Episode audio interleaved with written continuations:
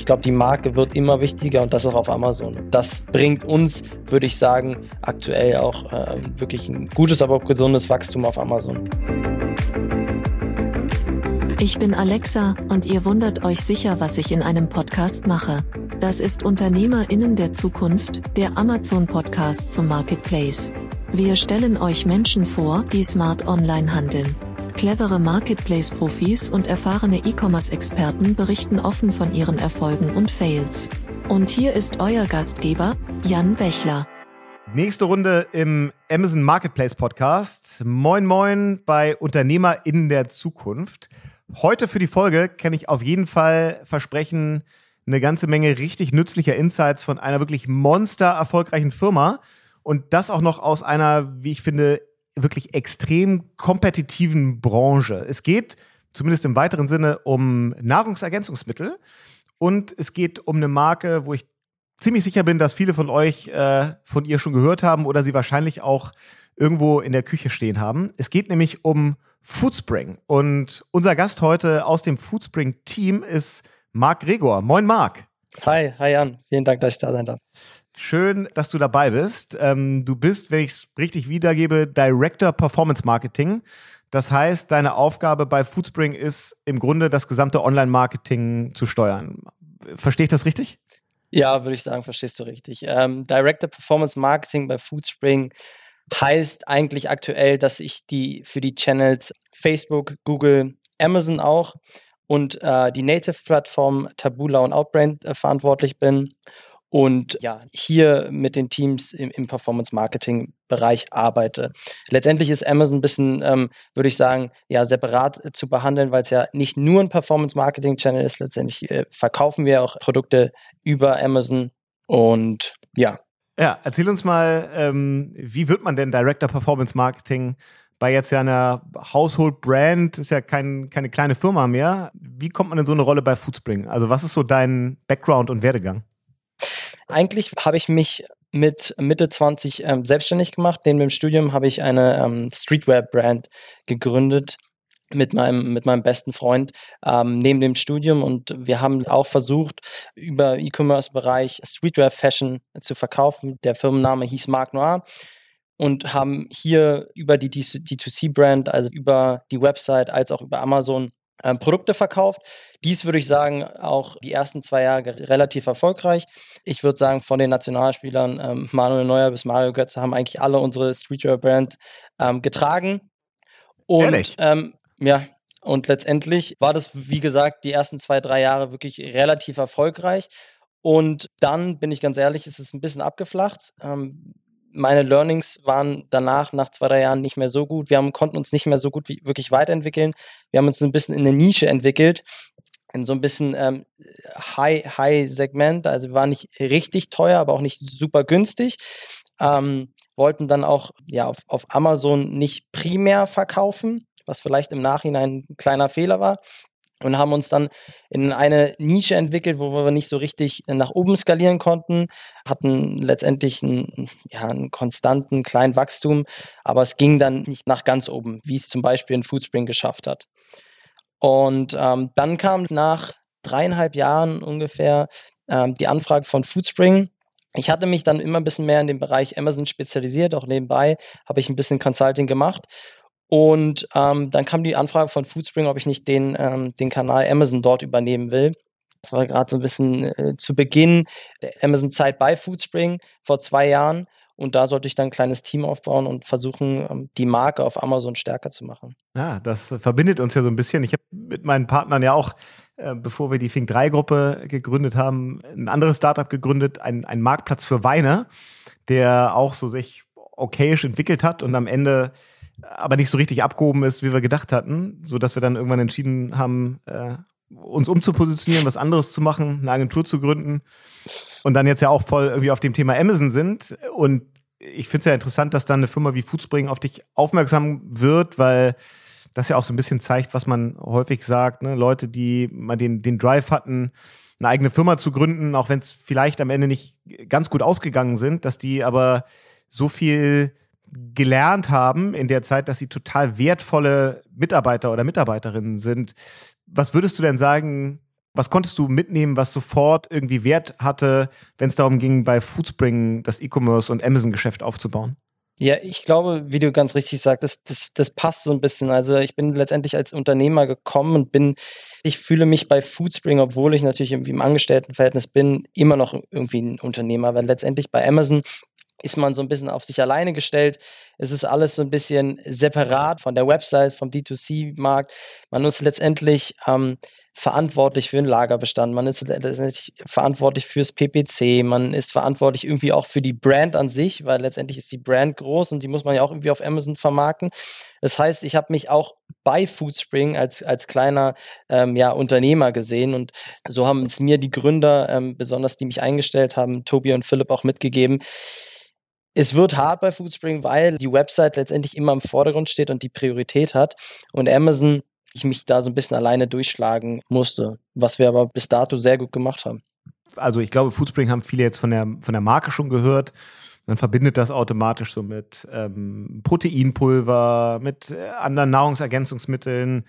Wie groß ist denn die Firma? Kannst du dazu ein bisschen was teilen, wie ihr gewachsen seid, ähm, wie viele Mitarbeiter, wie viel Umsatz?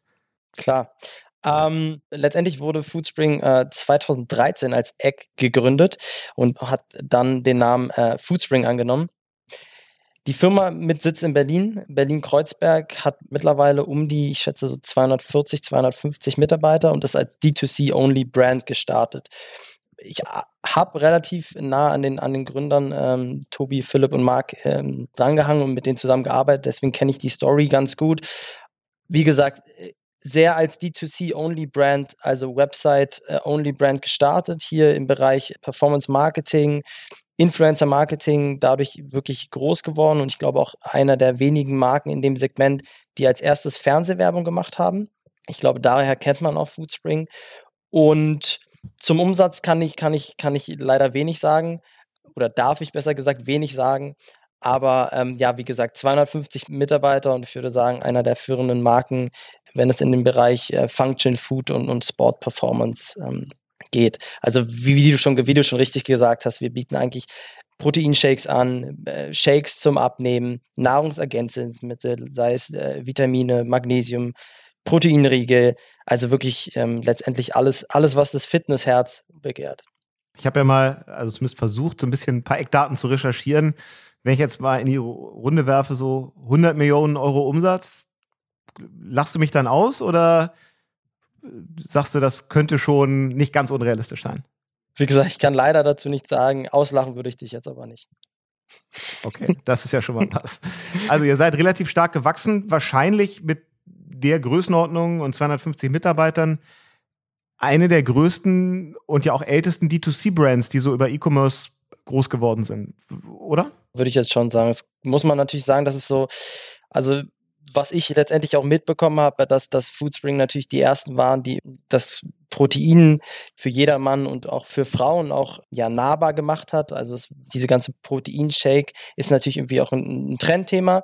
Das war vor Foodspring nicht der Fall.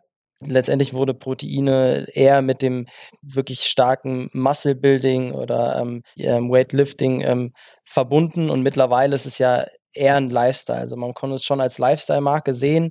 Natürlich im, immer bezogen auf den Bereich ähm, Sport. Ja, und ihr seid, muss man ja sagen, jetzt acht Jahre unterwegs, extrem schnell gewachsen auf so eine Umsatzkategorie. Das hat dann ja am Ende dazu geführt, dass ihr irgendwann auch eure Eigenständigkeit aufgegeben habt und ihr seid heute Teil der ja. Mars-Gruppe, also Mars eines internationalen Konzerts, ne? Genau, wir sind Teil wann, der Mars-Gruppe. Wann, wann kam es da zu dem Exit? Es kam zu dem Exit, äh, als ich äh, angefangen habe, also ungefähr vor zwei Jahren. Ähm, nagel mich jetzt bitte nicht fest aufs Datum, aber ungefähr vor zwei Jahren. Ähm, und mittlerweile gehören wir ja zur Mars-Gruppe, zum Mars-Konzern. Ja. Und jetzt nach dem Exit ähm, konntet ihr euch die, die Startup-Attitüde und so das, die ganze Geschwindigkeit und Innovationskraft bewahren, weil es ja häufig so ist, dass man dann das Vorurteil hat, hm, dann ist man in so einem Konzern, in so einer Riesenmühle und dann geht so diese ganze Kultur und, und Kraft und, und Geschwindigkeit, die so ein Startup hat, verloren. Wie ist so deine Erfahrung? Oder ist es vielleicht auch so, dass das gerade von euch jetzt auch auf andere Marken bei Mars überspringt, die eben auch online und im E-Commerce so erfolgreich werden wollen, wie ihr es seid? Ich glaube, es kommt ein bisschen drauf an. Ähm, letztendlich muss man dazu sagen, ich meine, das hat man ja auch in der, in der, in der Zeitung gelesen oder ähm, ja, dass, dass äh, die, die beiden äh, Gründer Tobi und Philipp ähm, gegangen sind vor circa einem Jahr oder jetzt dieses Jahr rausgegangen sind wir versuchen uns schon das, das, den Startup-Gedanke oder den Mindset ähm, zu behalten. Und auch wenn du jetzt ins neue Office kommen würdest, dann sieht das wenig nach Corporate aus, sondern eher nach Startup. Ähm, und das versuchen wir wirklich beizubehalten. Wir versuchen besonders, äh, das versuche ich auch meinen Teams ähm, mitzugeben, irgendwie agil zu bleiben, irgendwie alle Dinge zu testen. Und das ist auf jeden Fall jetzt nicht der Fall, dass wir ähm, gesagt bekommen, was wir machen müssen und wir dürfen jetzt das nicht mehr und das nicht mehr. Ähm, wir sind dann testen, wir, wenn wir einen neuen Marktplatz sehen, der uns passt, dann, dann versuchen wir es auszurollen. Wenn wir ähm, TikTok zum Beispiel als Advertising-Möglichkeit sehen, dann äh, versuchen wir da, da zu agieren. Also, um auf deine Frage zu antworten, versuchen wir uns schon die Startup-Mentalität ähm, da, dabei zu behalten. Und, und 250 Leute sind jetzt auch nicht 1250 Leute. Ja, wie groß ist dein Team, das du unter dir hast? Oh, ich müsste mal nachzählen. Ich glaube, wir sind insgesamt jetzt ähm, teamsübergreifend 10 bis 12 werden wir am Ende des Jahres sein. Also gar nicht so groß. Wir, ich glaube, auch aus, was ich aus anderen Unternehmen kenne, waren die Performance-Marketing-Teams relativ groß und es hat sich natürlich irgendwie durch Automatisierung auch ein bisschen ähm, verkleinert und so ist es bei uns auch. Okay, lass uns nochmal einen Blick auf die Geschichte von Foodspring werfen. 2013 gegründet und es ging, wenn ich es richtig verstanden habe, los erstmal mit der eigenen Website und dem eigenen Shop als dem ersten Sales-Kanal. Beschreib doch mal so ein bisschen, wie dann so die Genese ist. Also wann kam Amazon dazu, wann kamen vielleicht andere Verkaufskanäle dazu und ist es immer noch so, dass der eigene Shop für euch der wichtigste Kanal ist oder haben andere Plattformen und Kanäle das eigentlich überholt? Also ich ver versuch's, ich hoffe, die Gründer ähm, verstehen das und, und äh, werden, werden dann nicht so auf mich sein. Aber ich versuche es richtig wiederzugeben. Natürlich ähm, ist, es, ist es jetzt, äh, wie gesagt, D2C-Only-Brand gestartet und wir haben versucht, unsere Brand ähm, groß zu machen über unsere eigene Website. Und das haben wir immer noch. Ich glaube, das ist ein großer Vorteil, dass unsere Website aktuell immer noch ähm, oder der, der stärkste Kanal ist. Zu Amazon kann ich sagen, dass wir im Jahr 2017 gestartet sind mit den ersten Produktlistings und haben dann nebenbei auch das Retail-Geschäft aufgebaut. Das heißt, das Offline-Geschäft. Das heißt, aktuell laufen wir im, im D2C auf unserer Website, auf Amazon. Letztendlich ist es ein Marketplace und, und in Retail-Geschäften. Hier unterteilen wir einmal in Specialized Retail, das sind letztendlich Apotheken und zum Beispiel ähm, CrossFit-Gyms, als auch Retail-Supermärkte.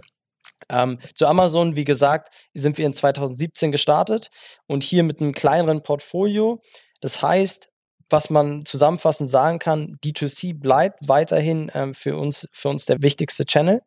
Ähm, und wir versuchen das Produktsortiment auch so auszuweiten, dass das D2C, also unsere Website, das größte Produktportfolio hat und wir genau uns anschauen, okay, welche Produkte machen wo Sinn, in welchem Amazon-Bereich machen sie Sinn und äh, zum Beispiel auch im Retail-Geschäft, welche Produkte machen dort Sinn.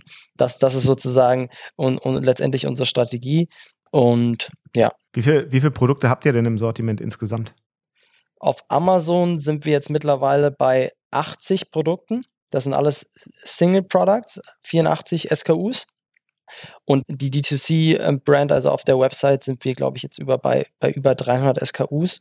Letztendlich sind dann natürlich Bundles dabei, etc. Also ähm, da werden Produkte letztendlich gebundelt und ähm, als Bundle verkauft. Und ihr verkauft aber nicht nur auf dem deutschen Markt, sondern ihr habt in der Zwischenzeit ja auch äh, stark internationalisiert. Deutschland ist aber trotzdem für euch der relevanteste Markt?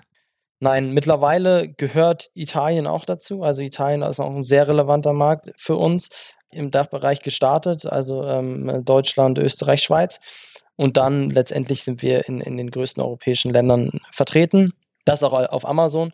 Und ähm, wie ich gesagt habe, ist Italien auch mittlerweile echt ein, ein, großer Markt für uns. Ich glaube, hier haben wir vieles richtig gemacht. Hier haben unsere Teams im Bereich ähm, Social Media sehr viel richtig gemacht, im Bereich Influencer Marketing, was ich ja schon erwähnt habe, was für uns eine echt große Rolle gespielt hat oder immer noch spielt. Ich habe äh, am Anfang gesagt in meiner Intro, dass ihr aus meiner Sicht in einer, ja, vielleicht der mit kompetitivsten Branchen unterwegs seid, die es auf Amazon gibt. Weil wenn ich da so von halb, äh, halb draußen, so von der Seitenlinie drauf gucke, gibt es da einfach extrem viele Anbieter, ähm, die mit Nahrungsergänzungsmitteln unterwegs sind, weil sie das Gefühl haben, das kann man relativ günstig sourcen. Keiner weiß so richtig, was es bringt ähm, und was drinsteckt. Also da sind einfach extrem viele Anbieter unterwegs. Nehmt ihr das auch so wahr, dass das so wahnsinnig wettbewerbsintensiv ist und dass da immer wieder neue Wettbewerber für euch entstehen? Und ja. wird deshalb eigentlich das Thema Marke jetzt im Vergleich zum, zum Performance-Marketing ungleich wichtiger? Voll sehe ich genauso. Also ich glaube, der, der große Vorteil, und als ich auch auf Amazon angefangen habe, der große Vorteil war einfach, dass wir schon eine Marke hatten, als wir auf Amazon angefangen haben. Also wir waren jetzt nicht eine No-Name-Brand, die auf Amazon gegangen ist. Für die sehe ich aktuell im Nahrungsergänzungsmittelbereich sehr schwer an, äh, weil es halt super kompetitiv ist. Die Klickpreise sind super weit oben. Das heißt, ich hatte, oder wir besser gesagt, mit Foodspring hatten natürlich durch die größere Brand schon alleine einen Vorteil, deshalb, dass uns auf, auf, auf der Plattform alleine uns Personen natürlich auch schon gesucht haben. Das heißt, wir hatten branded äh, Keywords, ähm, die uns äh, letztendlich äh, natürlich auch in den Rankings irgendwie nach oben gepusht haben und wir wurden schon gesucht, wir hatten schon eine Nachfrage, aber wir sehen es natürlich auch. Also es wird von Jahr zu Jahr irgendwie tick teurer. Deshalb ist es, wie du gesagt hast, super wichtig, ähm, eine Brand aufzubauen. Letztendlich nicht nur versuchen, was wir jetzt natürlich nicht machen, aber versuchen, wie, wie, wie es vielleicht andere machen, immer günstigster Preis, versuchen letztendlich schnell abzuverkaufen. Ich glaube, die Marke wird immer wichtiger und das auch auf Amazon. Und das bringt uns, würde ich sagen, aktuell auch äh, wirklich ein, ein, gutes, ein gutes, gutes, aber auch gesundes Wachstum auf Amazon. Jetzt würde man ja sagen, wenn vorne raus die Kundengewinnung immer ein bisschen schwieriger oder auch teurer wird, einfach weil Klickpreise äh, steigen durch mehr Wettbewerb, dann bekommt ja CRM und Kundengewinnung einen noch höheren Stellenwert, um einfach mehr Bestellungen aus dem einzelnen Kunden rauszuholen. Erzähl doch mal so ein bisschen, was ihr da macht und wie euch das auch über die unterschiedlichen Kanäle gelingt, weil es ja ganz anders funktioniert bei den Kunden, die euch selber gehören im Online-Shop ähm, versus die Kunden, die ihr im Retail oder auf dem Marketplace gewinnt. Klar. Es wird natürlich immer schwieriger, das muss man natürlich sagen. Ähm, umso auf mehreren Channel und, und vor allen Dingen Kanälen man unterwegs sind, umso schwieriger wird es letztendlich zu nachvollziehen, woher kommt der Kunde, ähm, und, und wo, wo geht der hin? Letztendlich ist es auf, auf deine Frage zurückzukommen. Auf Amazon ist es natürlich relativ äh, nicht, nicht ganz so leicht, ähm, an die Kunden wiederum ranzukommen. Hier ist unsere Strategie wirklich zu versuchen, letztendlich über die Marke zu kommen. Ne? Also versuchen über ein Generic Keyword, ähm, sei es jetzt Whey-Protein, teuer äh, oder in Anführungszeichen teurer, einen Neukunden einzukaufen und dann über das Produkt, wo, wovon wir überzeugt sind, dass wir gute Produkte haben, letztendlich, dass der Kunde ähm, über die Marke wiederkommt. Außerhalb von Amazon haben wir natürlich ein, klar CRM-Tool und versuchen über Kanäle wie Facebook, ähm, wie Google, sei es, sei es Pinterest, TikTok, versuchen hier natürlich Neukunden zu gewinnen und dann über übers CRM natürlich irgendwie die Kunden zu reaktivieren. Mhm. Wenn jetzt bei euch das gesamte Marketing so zwei unterschiedliche Ausprägungen hat auf Amazon. Einmal sehr abverkaufsorientiert und gleichzeitig doch auch markenbildend. Erzähl mal so ein bisschen, wie so, wie ihr die verschiedenen Amazon Advertising Optionen eigentlich nutzt und welche Relevanz die einzelnen Kanäle für euch so haben. Also wie sieht da euer Marketingmix aus? Wir nutzen eigentlich alles.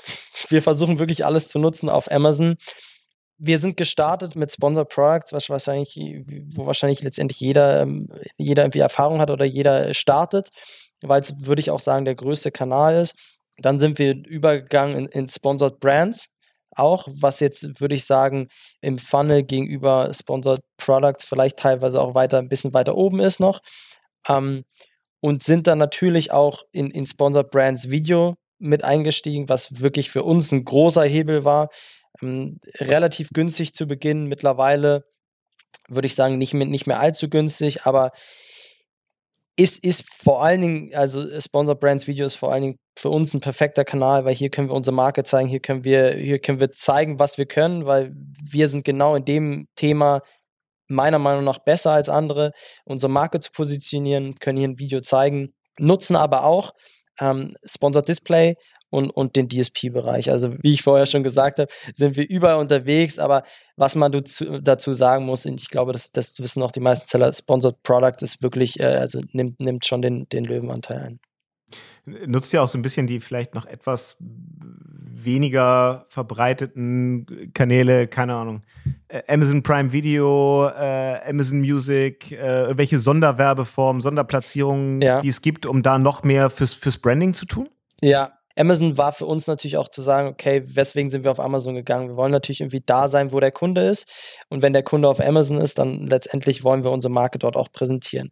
Zu Beginn war Amazon natürlich sehr performance-lastig. Das heißt, wir haben ähm, Sponsor Products, Sponsor Brands, sehr performance-lastig. Die, die Kunden wissen letztendlich, was sie kaufen wollen, ist relativ weit unten von. Aber mittlerweile sehen wir Amazon, da Amazon mittlerweile ja so groß ist, auch als, als Branding-Channel und haben zu Beginn des Jahres eine Fire TV-Kampagne gestartet. Letztendlich ist ja Brand Awareness-Kampagne gestartet über, über einen Monat Aktuell haben wir eine, eine Fire Tablet-Kampagne und sind sogar auf den äh, Zug ähm, Twitch mit, mit, mit aufgesprungen.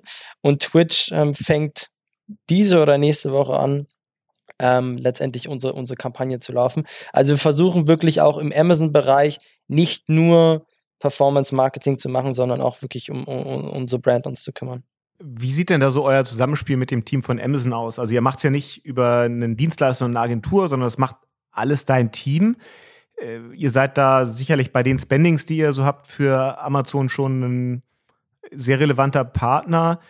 Seid ihr da in einem ganz guten Austausch, wenn es eben auch darum geht, als innovatives Unternehmen da sich neue Feature oder neue Werbemöglichkeiten zu wünschen?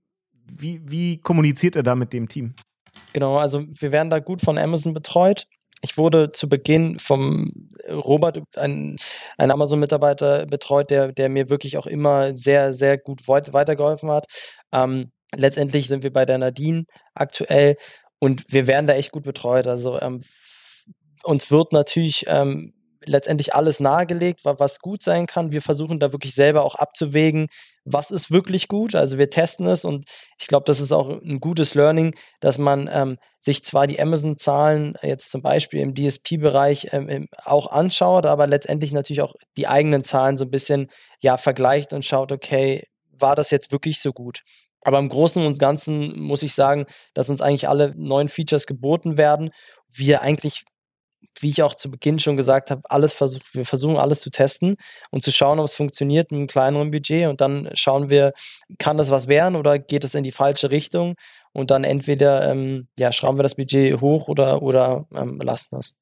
Wenn man sich mal euer gesamtes Performance-Marketing-Budget anguckt, also alles das, was du tatsächlich verantwortest, was ist so der Anteil den die unterschiedlichen Amazon Advertising Kanäle an dem Gesamtbudget haben und wo fließt sonst noch relevant Budget rein und und vielleicht wie viel ist auch noch so Spielbudget, um mal neue Kanäle auszuprobieren und ein bisschen zu experimentieren? Um, ähm, zu den genauen Shares kann ich auch wieder wenig sagen, es tut mir leid. Aber ähm, was ich sagen kann, dass ähm, Amazon stetig aufholt. Also es war mal ein sehr, sehr kleiner Anteil am gesamten Marketingbudget, wenn man es zum Beispiel jetzt mit Kanälen wie Google und, und Facebook vergleicht. Aber da Amazon auch bei uns relativ gut performt und da wir Amazon nicht, auch nicht nur noch als Sales Channel ansehen, sondern auch wirklich als, als Branding, Marketing Channel, wächst letztendlich der, der, der Amazon, der Amazon Spend-Anteil am, am stärksten, wenn man das hier over hier betrachtet. Ähm, zum Spielbudget, ja, da, da, da, müsste ich meinem Chef fragen. Es ist halt immer die Frage, ähm, Spielbudget. Ich finde, was ich halt letztendlich cool finde, an den, besonders an den Kanälen, an den Performance-Marketing-Kanälen, man kann mit relativ geringem Budget sieht man relativ auch schnell ein Outcome. Und ähm, sei es jetzt im, im Amazon-Bereich, sei es jetzt im Facebook-Bereich, sei es im Google-Bereich, man kann relativ schön sehen, okay, funktioniert etwas, geht irgendwas in die richtige Richtung oder sind wir da auf dem falschen Weg? Und ähm, was ich sagen kann, ist, dass wir ungefähr ein Testbudget so von 5 bis 10 Prozent, sowas in die Richtung äh, 5 Prozent ähm, haben aber ähm, wir auch, äh, wenn wir merken, das funktioniert nicht, dass wir das auch relativ äh, schnell beenden. Mhm. Apropos funktionieren oder auch nicht funktionieren? Das ist ja auch eine Frage, die sich immer stellt, wenn man internationalisiert.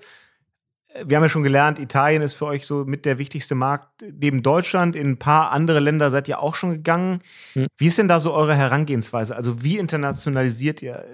Auch eher so Test and Learn, dass ihr sagt, wir nehmen einen kleinen Teil des Sortiments, listen das, geben ein bisschen Advertising-Budget drauf und gucken mal, wie unsere Marke in einem neuen Markt, wo man sie noch nicht kennt, wie schnell die irgendwie Traction bekommt?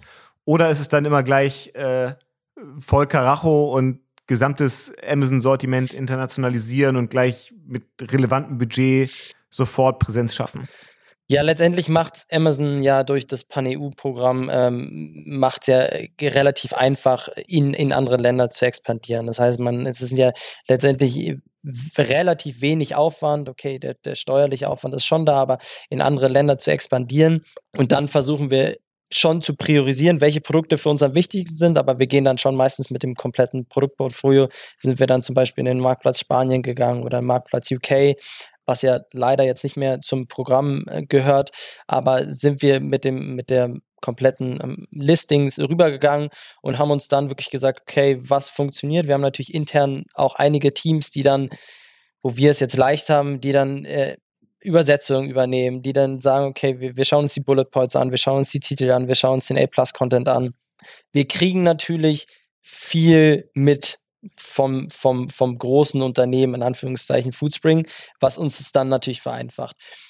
Wenn man jetzt sagt, Advertising ähm, steuern wir über ein ACOS, wenn man sich die Sponsor Products, Sponsor Brands etc. Anzeigen anschaut und versuchen dann produktübergreifend ein Target ACOS anzuzielen und dann das Maximale rauszuholen. Hier gibt es natürlich Unterschiede. Natürlich fokussieren wir uns jetzt auf ein, auf ein Produkt, sei es jetzt ein, ein Proteinpulver mehr als auf ähm, ein, Supplement, was, was in einer, in einer kleineren Nische ist, klar. Wie macht ihr so Budgetplanung? Also habt ihr länderspezifische Budgets oder sagt ihr eigentlich, wir haben einen äh, ein Amazon-Budget und wir sind so flexibel, dass immer in die Länder, in die Märkte, auf die Produkte zu äh, relativ kurzfristig zu verschieben, wo wir irgendwie den besten Return sehen. Da sind ja viele Unternehmen ganz unterschiedlich aufgestellt und Klar. ich glaube, das ist ganz spannend, mal so zu verstehen, wie ein sehr professionell agierendes Unternehmen wie Foodspring das für sich handelt. Klar. Wir haben ein, ein letztendlich ein Budget, ein Amazon-Budget, aber da wir äh, ja intern alles, alles steuern und wirklich auch letztendlich länderübergreifend agieren, können wir das Budget relativ leicht shiften, was uns natürlich vereinfacht und versucht auch agil. Das ist uns wichtig, ganz agil zu bleiben. Das heißt, das beste Beispiel ist UK. Da haben wir uns das auch alles ein bisschen anders vorgestellt. Ich glaube, alle haben sich ein bisschen anders vorgestellt. Dann, dann kam, kam, der Brexit und dann ähm, ja, ist das Ganze, ähm, ich würde sagen, das ganze Pan-EU-Programm hinsichtlich UK so ein bisschen ähm, ins Wanken geraten. Wie kriegen wir jetzt Produkte hin? Wie, wie, wie kriegen wir die Produkte überhaupt äh, nach UK rein? Steuerliche Themen etc. Und da haben wir natürlich schon versucht, schnell zu agieren und dann zu sagen, okay, anstatt den Umsatz jetzt ähm, in UK zu machen, versuchen wir den, den, oder das Budget letztendlich auf die anderen Amazon-Länder zu, zu shiften. Und ähm, schauen uns natürlich auch an, äh, schauen uns besonders, also mir ist besonders wichtig und, und dem Unternehmen ist wichtig, natürlich auch irgendwie hier einen gesunden Wachstum zu haben, äh, letztendlich auch da im, auf den A-Cost zu schauen und auch äh, da Year over Year Verbesserungen zu sehen und schauen uns da auch die verschiedenen Länder an, weil wie, wie du weißt, Deutschland hat andere CPCs als jetzt äh, zum Beispiel Italien sie hat. Ähm, es sind einfach überall ist eine, ist eine verschiedene Konkurrenz da und überall ist es auch verschieden teuer. Ja, jetzt wird dieser Podcast ja nicht nur von äh, externen Hörerinnen und Hörern gehört, sondern wahrscheinlich auch von dem einen oder anderen äh, Amazon-Mitarbeiter. Von dir als Profi, wenn du dir was wünschen dürftest von Amazon, irgendwas, was euch nochmal helfen würde, euer Geschäft zu skalieren, effizienter zu gestalten, effizienter zu werben. Was wäre so deine Wunschliste an Amazon? Puh, das ist eine gute Frage. Ich, ich muss, ich, was, ich, was, ich, was ich sagen muss, ist, dass ähm, ich Amazon so vor zwei, drei Jahren auch bezüglich Customer Support, besonders bezüglich Seller, nicht, als nicht ganz so gut ähm, empfunden habe. Ähm, es hat sich schon deutlich gebessert und mittlerweile kenne ich auch ähm, letztendlich andere Channels, wo ich auch sage, okay, manchmal wünscht man sich ein bisschen, bisschen mehr Nähe, würde ich sagen. Ähm, aber aktuell würde ich sagen, sind, sind wir ganz gut betreut. Was, was teilweise vielleicht fehlt, ist, ist so ein bisschen die Nähe zum Kunden. Letztendlich, ich verstehe das komplett, dass Amazon natürlich irgendwie auch äh, Ziele verfolgt und wenn sie jetzt im Sponsored Display Bereich neue Targeting-Möglichkeiten ausrollen, ähm, dass, dass jeder Seller die nutzen soll. Besonders im Bereich äh, Sponsored Display haben wir gesehen, also ich, ich, ich kenne vielleicht sein keinen Seller, bei dem das so richtig gut funktioniert hat. Dennoch wird man da ähm, ja alle zwei, drei Wochen mal gefragt, wie sieht es denn aus? Können wir nicht eine neue Kampagne starten? Ich glaube, die Nähe zum Seller fehlt, fehlt manchmal. Und ähm, was, was ist eigentlich das Ziel ähm, vom Seller? Weil manchmal hat der natürlich schon ein anderes Ziel, als Amazon es hat. Mhm. Mal deine Einschätzung, jetzt werden ja viele Content-Kanäle, wie zum Beispiel TikTok, immer mehr auch zu transaktionalen Kanälen, wo irgendwann auch äh, irgendeine Art von Kauf möglich ist. Glaubst du eigentlich, dass Amazon quasi den anderen Weg macht und äh, stärker auch noch Möglichkeiten für, für Branding und, und Content und so ein Zusammenschmelzen von Content und Commerce aufbauen wird? Ja, ich, ich glaube schon. Also ähm, da, da gibt es wahrscheinlich, bin ich ehrlich, da gibt es wahrscheinlich andere Experten, die da mehr sagen können, aber ich glaube schon, ich glaube, alleine aufgrund ähm, Sponsor Brands Video, alleine aufgrund ähm, DSP, alleine aufgrund ähm, des Stores, der schon wichtiger wird. Ja, es ist auch immer noch ein kleiner Anteil, der an Traffic drauf geht, aber ich glaube, es ist Amazon auch wichtig, ähm, letztendlich Marken aufzubauen. Ne? Ich meine, es gibt viele Marken, die durch Amazon irgendwie entstanden sind ähm, und die dann wirklich aber im Lower Funnel unterwegs sind, die wirklich versuchen immer stark auf dem Abverkauf, aber letztendlich langfristig geht es natürlich schon darum, irgendwie ähm, eine Marke aufzubauen und deswegen ist es Amazon auch wichtig, hier Content wirklich ähm, ja, zu publizieren. Auch ein Beispiel ist das Listing. Ich glaube, früher sah es letztendlich ein bisschen anders aus. Mittlerweile schon länger gibt es natürlich einen A-Plus-Content, aber es gibt auch immer mehr Seller sieht man auch immer mehr kleinere Verkäufer als auch größere Verkäufer, die wirklich, wo man auf ein Listing raufgeht, auf eine PDP und sieht, okay, das ist irgendwie eine coole Marke. Die, die stellen sich cool dar, die versuchen irgendwie die Brand, ähm, äh, letztendlich versuchen sie nicht nur das Produkt verkaufen, sondern auch irgendwie die Brand zu verkaufen. Ähm, und ich glaube, das wird für Amazon auch immer wichtiger. Alles klar. Dann kommen wir zu deinen drei Amazon-Hacks. Wir versuchen ja immer noch so am Ende des Podcasts so ein bisschen zusammenzufassen. Was sind so die zwei, drei Dinge, die man unbedingt mitnehmen sollte, wenn man sich heute überlegt, auf Amazon zu starten oder Amazon noch professioneller zu bespielen, als man es vielleicht heute tut? Was sind so die drei Sachen, die du HörerInnen auf jeden Fall empfehlen würdest? Ich glaube, ganz wichtig ist es schon, ähm, Tools zu verwenden, die einem es ermöglichen, schneller auf der Plattform einfach so ein bisschen ähm, Speed zu bekommen. Sei es jetzt ein Keyword Research Tool, Helium 10, ähm, wo man sagt, okay, natürlich kann man über, über Autokampagnen letztendlich sich Keyword erarbeiten und letztendlich kann man Keyword Research auch über andere Plattformen äh, machen, aber äh, wirklich ein spezielles Tool, was für Amazon gemacht, zugeschnitten ist, da, da wirklich zu schauen, okay, wie kann ich das nutzen, um, um wirklich ein bisschen professioneller und schneller ähm, auf der Amazon-Plattform zu greifen. Was ich auch, was natürlich für uns relativ wichtig ist, kommt auf die Größe an. Bidding, Bidding Tool, Bidding Automation Tool. Letztendlich nutzen wir da Biddix, wo wir auch super zufrieden sind, dass die Bits letztendlich automatisch angepasst werden. Ein zweiter Hack würde ich sagen, was ich auch schon erwähnt habe. Ich glaube, wichtig ist immer wieder zu testen, immer wichtig, die neuesten, neuesten Sachen zu testen, wie Sponsor Brands Video. War am Anfang super günstig. Ich glaube, die es gemacht haben oder die es teilweise immer noch machen, ist es einfach, ist es einfach ein Hebel, hier wirklich einen, einen Vorteil zu haben gegenüber der Konkurrenz. Und ich glaube, was auch wichtig ist ähm, für Unternehmen und was mir immer relativ wichtig ist, ich glaube, was wir auch gut machen äh, auf Amazon, dass wir schon versuchen, aus Kundensicht zu denken. Also versuchen schon zu verstehen, okay, wie kommt der Kunde auf Amazon? Was gibt er für ein Keyword ein und was will er dann letztendlich auch auffinden. Äh, müssen wir auf jedem Keyword angezeigt werden? Ich glaube nicht. Ich glaube, wir müssen halt irgendwie relevant sein, wir müssen relevant da sein, wo der Kunde ist. Und wenn der Kunde zum Beispiel Whey Protein eingibt oder Proteinpulver, dann muss das natürlich auch irgendwie im Titel oder im, im, in den Bullet Points vorkommen, weil letztendlich denken, glaube ich, die meisten oder zu viele Unternehmen immer so, okay, das müsste der Kunde eigentlich checken. Aber letztendlich ähm, sollte man da so ein bisschen aus Kundensicht schauen. Das ist wichtig, glaube ich. Sehr gut. Kommen wir zur letzten Frage, oder die letzten beiden Fragen. Ähm, ich habe gerade eben mal nebenbei geguckt, wie viele Bestellungen ich in diesem Jahr bei Amazon schon gemacht habe in den ersten äh, acht Monaten. Das ist auf jeden Fall äh, gerade so dreistellig geworden. Ähm, meine Ausrede ist immer, dass meine Ausrede ist immer, das meiste ist hier fürs Büro, ja. ähm, was aber auch nur so halb wahr ist. Ähm, sag mal, wie viele Bestellungen hast du letztes Jahr bei Amazon selber gemacht? Und was ist so neben Amazon für dich so der zweitwichtigste Shop, wo du online einkaufst? Ja. Ich habe nachgeschaut, ich habe 31 Bestellungen gehabt. Ich kann jetzt gar nicht. Ich jetzt kann jetzt gar nicht mich richtig schlecht. Ja, ich kann, ich kann gar nicht genau einschätzen, ob das jetzt viel oder wenig ist. Ich finde es jetzt gar nicht so wenig, aber ich finde es jetzt auch nicht super viel. Ich meine, ich bestelle halt dann nicht über die Company. Ähm, ja. 31. Also ich kann sagen, die meisten, die meisten Gäste hier im Podcast hatten mehr als du. Okay, krass dann sollte ich, sollte ich vielleicht mal ein bisschen anfangen, mehr zu bestellen. ähm, der zweitmeiste Shop, es klingt jetzt blöd, aber ich, ich habe mal überlegt, es klingt jetzt blöd und es klingt jetzt nach Branding, ist es aber nicht, es ist Foodspring. Ähm, letztendlich ist, würde ich sagen, dass das der zweitmeist bestellte Shop ist von mir. Ähm, ja. Aber es sind, auf jeden Fall, es sind auf jeden Fall nicht 31 Bestellungen.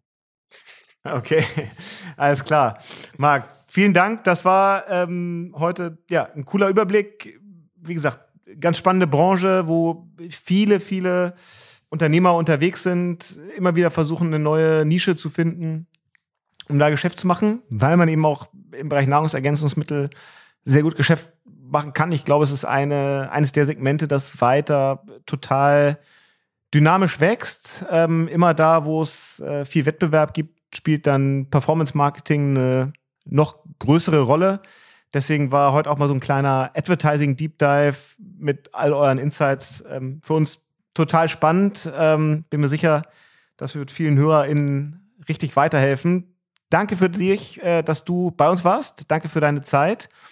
Und wir werden da euren Weg weiter verfolgen auf all den neuen Advertising-Kanälen, die da so entstehen. Und ähm, ja, alle weiteren Infos zum Podcast, die gibt es genauso wie alle anderen Folgen unter amazon.de slash podcast und überall, wo es Podcasts gibt. Wir freuen uns über ein Abo, haben äh, ein paar wirklich coole Gäste für die nächsten Wochen auf der Roadmap. Ähm, also bleibt bei uns und Marc, vielen Dank, dass du dabei warst. Cool, danke Jan. Ciao, ciao.